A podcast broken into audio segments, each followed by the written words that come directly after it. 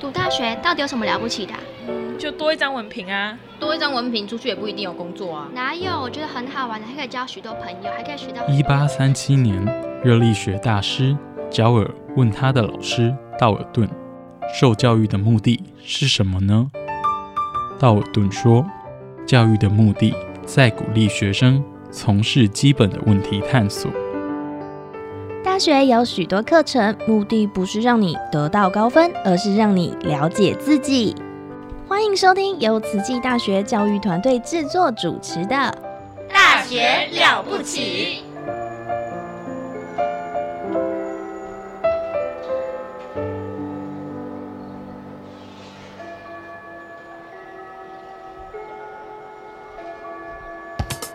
您好，健康哦。您好，健康哦！健康部落格提供您全方位的健康观念，让您健康讯息一把抓。健康部落格开战喽！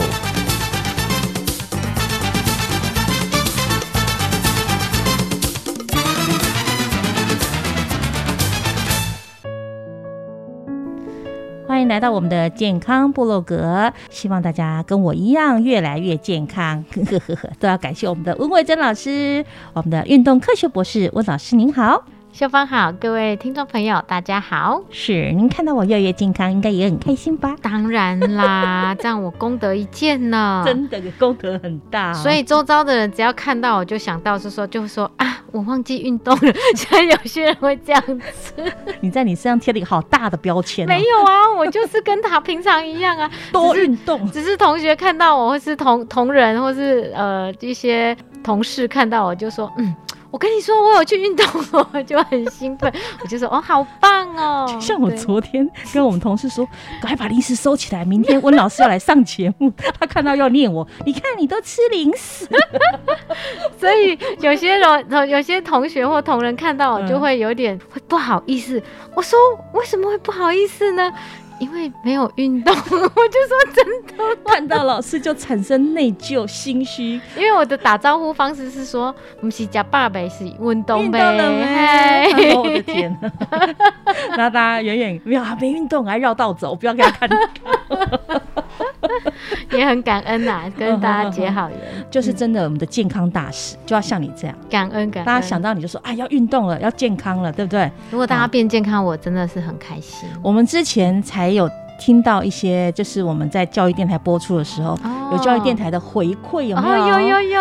哇，人家有听众听了就说，哇，这个都听得懂哎，而且我听老师讲了，就好想运动哦。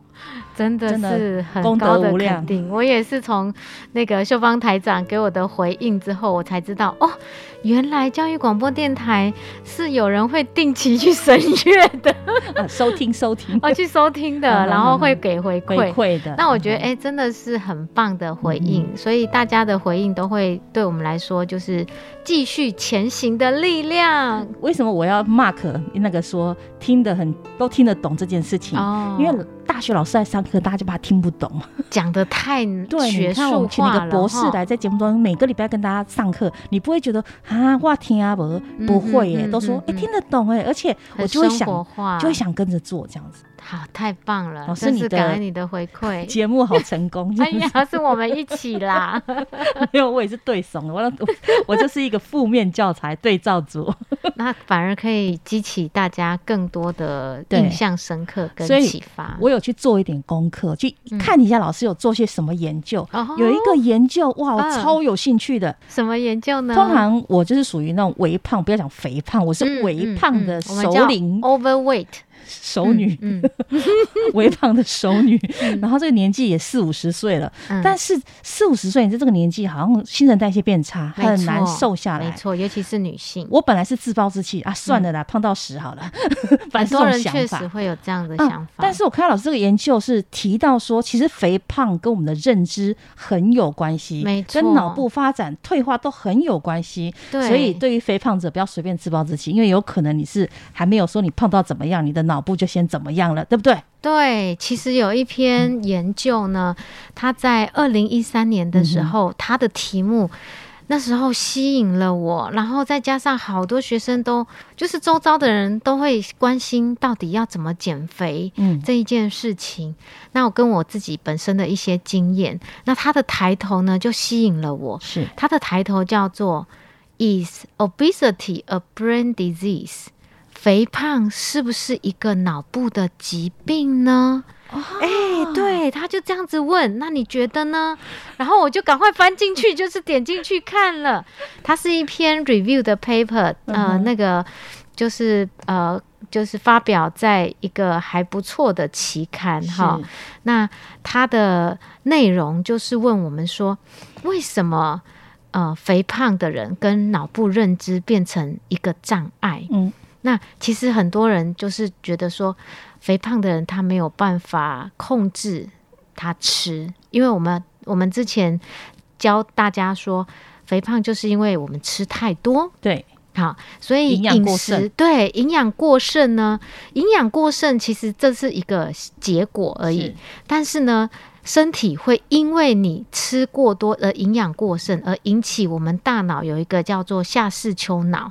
这个部分还有我们的海马回，海马回就是之前我们讲过，负责学习跟记忆的那个脑部的区块，是还有我们大脑的皮质层，好，皮质层就是一个白区啦，哈，它会让因为营养过剩造成我们早期的发炎的现象，所以叫做 inflammation 炎症的现象，是对。那当然发炎呢，譬如说我们刚刚说的，因为饮食。过剩会造成我们下视丘脑破坏我们的能量的平衡。嗯哼，譬如说糖尿病，对，跟胰岛素很有关系。是，那胰岛素它就主要是让我们的血糖。因为我们吃饱之后血糖上升，那上升要怎么样降回来变平衡的协定状态？那就是因为胰岛素它启动了，是，所以我们的血糖就会恢复原来的正常现象。但是如果呃我们刚刚说的下丘脑如果一直处在发炎的状态，它不但会破坏胰岛素的敏感性跟胰岛素的分泌，还会破坏我们能量的平衡。那也就是如如此长。久以来，这样子就会造成胰岛素它的阻抗、阻抗的区域，譬如说在我们的海马回，它就会慢慢变成萎缩，渐渐的演变，就会你的脑部就会慢慢变萎缩。也就是说，你的负责学习跟记忆的脑区块，我们叫海马回嘛，哈，那它就会变小。所以，老师，你的意思是说，你吃一直吃很多营养过剩之后，不止身体发胖而已。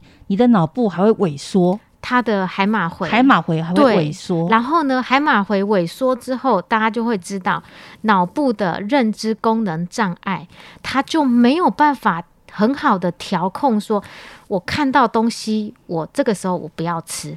你的意志控制的认知力量、认知能力就会降低，所以他就没有办法抵挡美食的诱惑，他想要吃的这种冲动。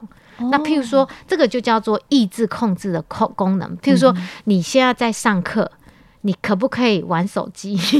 你要抑制自己呀。然后我在我在上课的时候，我可不可以控制跟别人不讲话？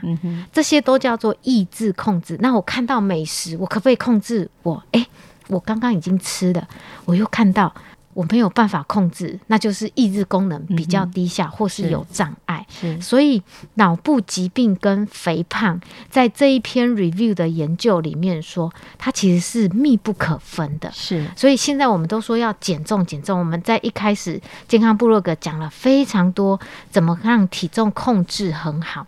其实现在讲到的就是精华。嗯哼，因为肥胖已经被证实，它是一个脑。部的认知疾病了。哇，所以像我的话哦，我讲一下，好要再出卖一下我妹妹，因为我妹妹真的是一个反面教材。了。因为我妹妹哈，她其实很高，她有一百八十公分，哇，一百八哇，超模吧那么高，真的。可是这个她的体重一百，现在有一百六十公斤，哇！来，各位各位听众朋友，我们来算一下。B M I 会不会算身体质量指数去判定一个人他是属于正常体重还是体重过重还是肥胖？那我们以秀芳的举的这个妹妹来说哈，体重在身高一百八十，一百体重多少？一百六十，一百六。我们放在分子，好，一百六除上她的身高。单位是公尺的平方，所以我们的分母就放一点八平方。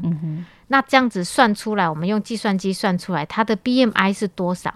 四十九点四，好高哦，超高的。那以我们国健署的标准来说，正常是。如果我们现在讲一八二四嘛，二四。如果超过二十四以上，就叫做体重过重。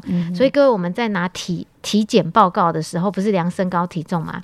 所以只要超过二十四以上，他就说：“哎，你体重过重，你要你要你要你要控制。”哎，对，你要控制你的体重。嗯，那如果到二十七以上，那有一些研究也是针对就是亚洲人，嗯，甚至说二十五以上。就叫做 obesity，是那以国健署的标准是二十七，那就是已经是肥胖。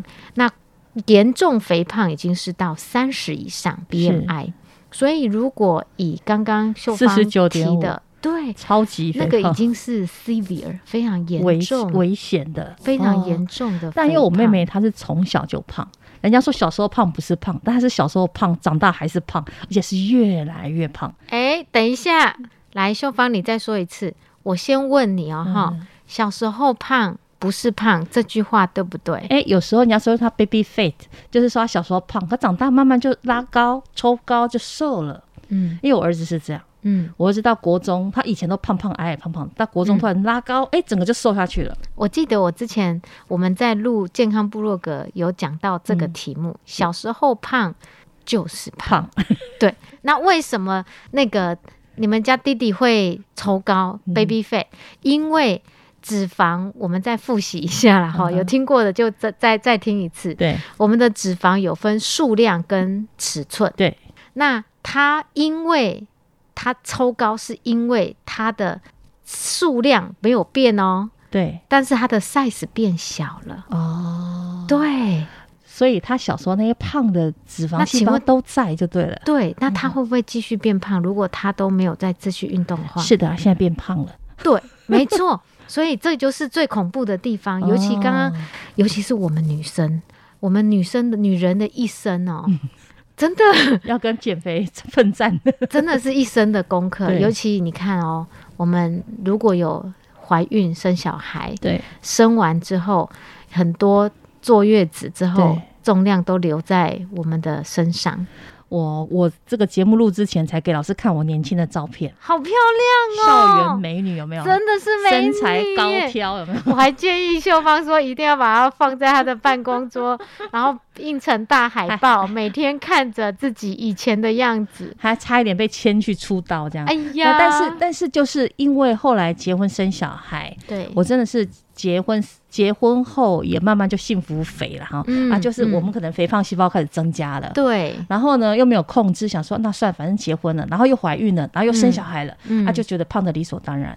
那到最后真的呃，可能也是我们以前的电视工作很忙很累。然后就乱吃，嗯，弄到后来真的越来越胖。我一下子大概有有一两年是直接胖了十几公斤，然后就再也回不来了。其实溜溜球是很多很多在做体重管理的人很困扰的地方，对对，因为找到找不到一个比较好的方式去让体重恒定。那回到老师刚刚讲的说，很多人是怀孕之后体重就留在，生完孩子体重就留下来了。对，那也是因为。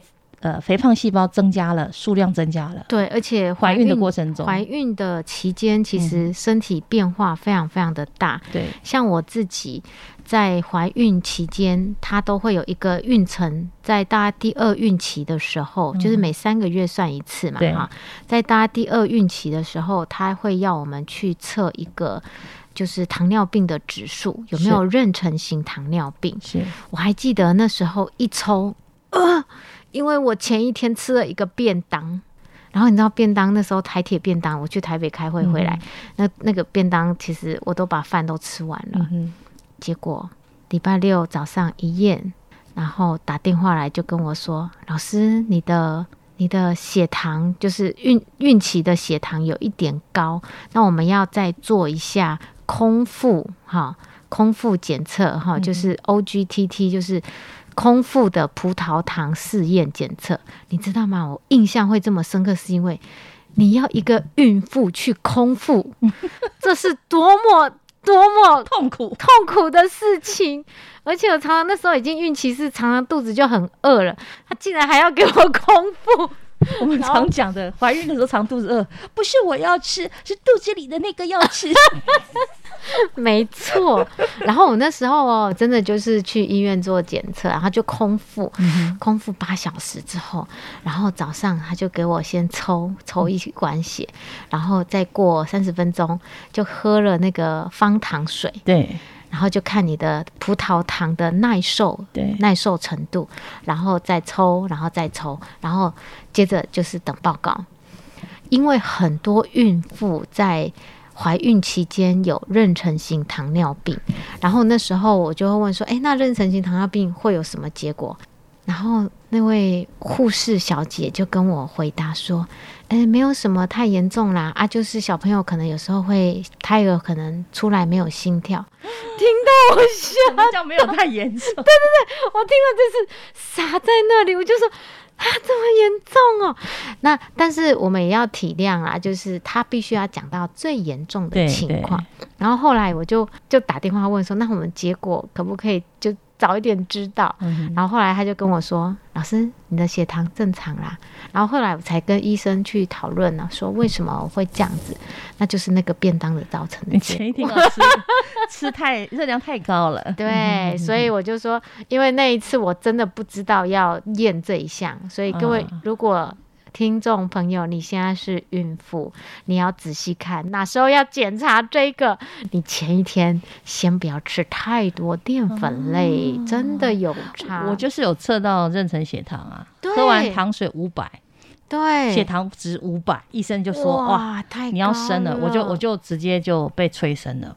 哦，我根本还没到孕期，就是大概八个月就提早叫我生了。嗯，因为他说妊娠糖尿。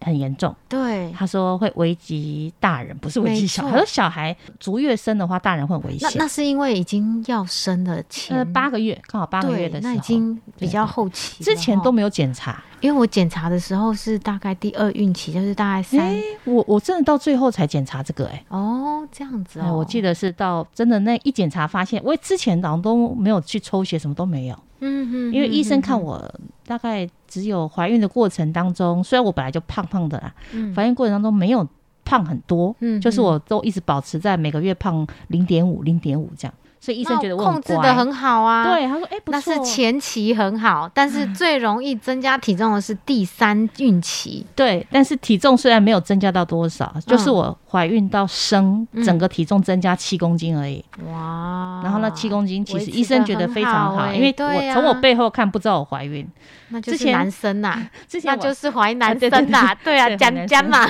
那之前我拍片的时候，还有一个还有一个师兄看到我拍我肩膀。”你知道怀孕不能拍肩膀对不对？对，他从我后面拍我肩膀说：“哎呦，你怎么胖这么多啦？肚子那么大，不遮一下？哦，要不早结婚。”我就回答说：“哎呀，你怎么敢拍孕妇？我都快生了！”哎呀，吓死人了！吓死他！那你真的是维持的很好，把那个师兄吓到不行，说：“啊，我不知道，对不起，对不起，对不起，你又怎样？”这样子。哎呀。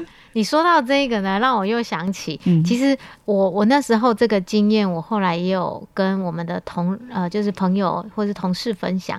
那刚好我们的邻居他就说，她怀孕的时候确实就呃妊娠型糖尿病，所以那时候就会就是比较痛苦一点。那其实我看研究最明显、最怕、最大的风险就是怀孕期间如果有糖尿病、妊娠型糖尿病，她在怀孕之后。半年，他的糖尿病的得糖尿病的几率更高。嗯，是的。那你现在有吗？我现在是糖，但我我不是半年，我是过了好多年，也就真的糖尿病了。几率是比较对，而且我是每天都要打胰岛素那种的。哇，那这样也不知道为什么，就是没有好好去认真运动，真的是这样哈。然后也身体的肥胖细胞，就像老师说的，数量就一直在那边，不理它也是不行。哎，我觉得我们是因为讲我妹妹讲到很远了，讲到怀孕这里来了。对，而再讲回去我妹妹好了。对，她那时候就真的是胖到哦，哎，我们都会想说，你都知道自己会越来越胖，问题是你怎么都不知道吃的时候节制。每次我们看他吃东西，就会骂他。他其实是想的，可是他没有办法，因为他脑袋没有办法控制。老师听你讲才知道，说，哎，其实不是他不控制，是他控制不了。对，那个在呃心理学里面有一种叫认知功能，其中有一种叫做执行控制的能力，大脑的执行控制能力。那执行控制的能力就跟大脑，呃。有关系，就跟你肥胖，譬如说，它里面有个叫做意志控制的能力。是那呃，研究是已经发现，就说呃，体重正常的人跟肥胖的成年人，好，跟肥胖的儿童，好，他的意志控制的能力，好，大脑的意志控制能力，它是显著受损的。嗯哼，就是健康的人。OK，但是如果呃肥胖的成年人跟儿童，他的意志控制比较没有办法去抵抗饮食，就是美食，所以他们常常会出现暴饮暴食的行为，那不是他们可以控制的，所以这个就是认知功能造成障碍的结果。所以老师才说，其实肥胖算是一种脑部疾病。对，没错，肥胖是一种脑部疾病。那有没有药可以医呀？嗯，在肥胖来说，很多人就是，譬如说从医疗来看，他就是做一些手术，譬如说叫胃间隔手术。我们之前也有学生去做过，他就是很胖，然后就是把胃切掉一半，然后做一个中隔。那他们就会限制，因为你的呃胃本来就变小了。所以它可以容纳的量就比较少，所以他们就要变成改变日常的生活形态。他吃就必须要吃很少、很少、很少，然后少量多餐。然后后来看到那一位开呃开完之后，诶，他整个少一半呢。小了一半，你说开完之后人就小一半哦？就是半年之后，我再看到那一位学生，他是真的就只能吃很少，就对，然后再加上他也他也有下定决心要运动，要对要减肥，所以配合就是就是胃间隔手术之后，一个是吃的部分，另外一个就是我们说运动的部分。然后当然睡眠也都是是。慢慢去调整，所以他整个人就维持的很好。是。对。我妹妹曾经说，希望我们帮助她去做这个手术，因为这个钱她可能，因为我刚刚要提到说肥胖嘛哈，大家对肥胖而且过度肥胖的人印象都有一种好像反应很慢。嗯，很迟钝，然后反应能力也差，做事情比较不积极，可能会偷懒，有这种很多的标签在那边，是，所以导致我妹妹找工作这方面一直真的很困难。这确实有研究有证实说，他们呃运动心理啊，在心理学的研究，就是让他们去看两个。一个是身材比较胖的柜台人员，另外一个是身材正常的人，然后他们都要去请，就是受受试者去看他们会走向哪一边。对。好，结果发现大部分人都会去走向身材正常的人，都怕人家算胖的那个。所以这是在运动心理学的研究，就是身体 body image 的研究，身体意向是确实人里面大脑里面有这样子的选择性。嗯嗯嗯，对。那比较肥胖的人也是真的反应比较迟钝一点点。呃，做根据根据研究确实是这样子的。哎，我们有找一批就是体重正常的跟体重呃。比较超过体呃正常体重的肥胖者，是，然后去让他们去测验，就是认知的游戏，结果反应时间确实会比正常的人还要慢。然后我们有做一些脑波的分析，他的注意力也比较不集中。老师从脑波去看，对，我去做了检测。你说我的脑部的那个分数不好，就是我可能脑部受在大家 面前讲，没关系，没关系，我自曝其短。就说我，我其实刚就印证老师的研究，我搞不好脑部是受损了，下下下视丘脑吗？还是什么？对，下丘脑。对，然后造成某些地方萎缩了，所以就会连带影响影响到这个游戏玩不好。就是它的正确率跟反应时间，然后就可以测出来。我们会更精确的去看，利用脑波，嗯，去看放大你的。在做这些功能，就是执行认知功能的时候，你的脑部放电的状况，然后去测出它的波形，然后去判定说你在做一项一项任务的时候，你动用认知注意力的资源。是不是更多还是更少？是。对，所以有很多在心理学领域，他们有设计很多种很有趣的研究。好，譬如说，你看你要辨认，嗯，哎，你看到红色的字，红色的颜色，但是它写绿，嗯哼，你就要去辨认，嗯哼，好，然后或者是绿色的字，可是它写红，嗯，然后你要去辨认它。它是对还是错？对，那这些就是一些 判定的一些呃，就是意志控制的能力哈。这个游戏我玩过，所以还好。但后面游戏没玩过就很惨。那个叫记忆力的游戏，对我们有很多种测验游戏，都非常有趣哦。也都可以借由高阶的测验，对。来来判定你的身、你的大脑的认知状况哦，所以再回到我妹妹，嗯，她也像她这样的人，就是老师之前研究的一个对象。呃，另外一种肥胖，就是肥胖其实有非常多的原因啊，哈，呃，大部分都是后天造成的，就是呃。营养过剩嘛，吃太多，然后又不活动、不运动，大部分人是这样。是，不过也有一些人是先天性的，他遗传遗传基因所造成。但是还有一些就是心理的因素。老师，先天性是因为，比如说我阿妈胖，我妈妈胖，我也胖，我妹胖，就是遗传性嘛？啊，对对。那我们家还是有遗传性，是，只要女性好像都胖。真。的，所以肥胖它的还是有家族的形成跟遗传是有关系的，是，但是也不可讳言的，家族你的饮食形态跟你的生活习惯也是密不可分的，嗯，所以呃，譬如说长寿村在呃以前的研究里面，像在日本人，我有一次去日本去旅游。我才知道说，哇塞，我真的是吃不饱，因为他们的饮食习惯真的就是很少量，然后一小碟一小碟一小碟，真的。后来他们的研究发现，就是有一个采访团队去看他们的饮食，确实都是五分饱。嗯，然后上人都说八分饱，两分助人好，已经对我们很好。结果最长最长寿的村，它是。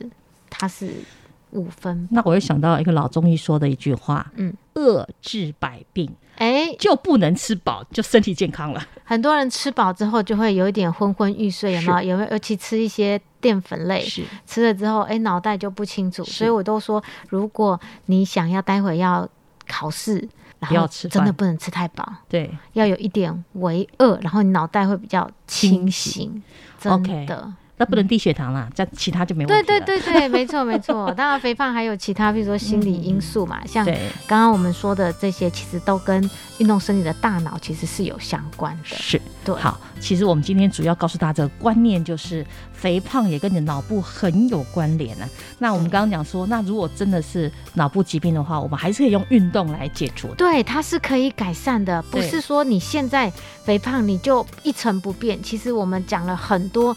可以让我们体重降下来的策略，对，包含睡饱，怎么样让自己深层睡眠，然后怎么样运动，然后怎么样吃，吃对东西。对，吃对东西，而且吃的健康，所以这些都是可以改变，我们才会这样子说。哎，重点在最后了，重点在你要开始改变。好，因为节目的关系，我们今天讲到时间快爆了哈。哎呀，好，谢谢我们老师，我们下次再见喽。好，拜拜。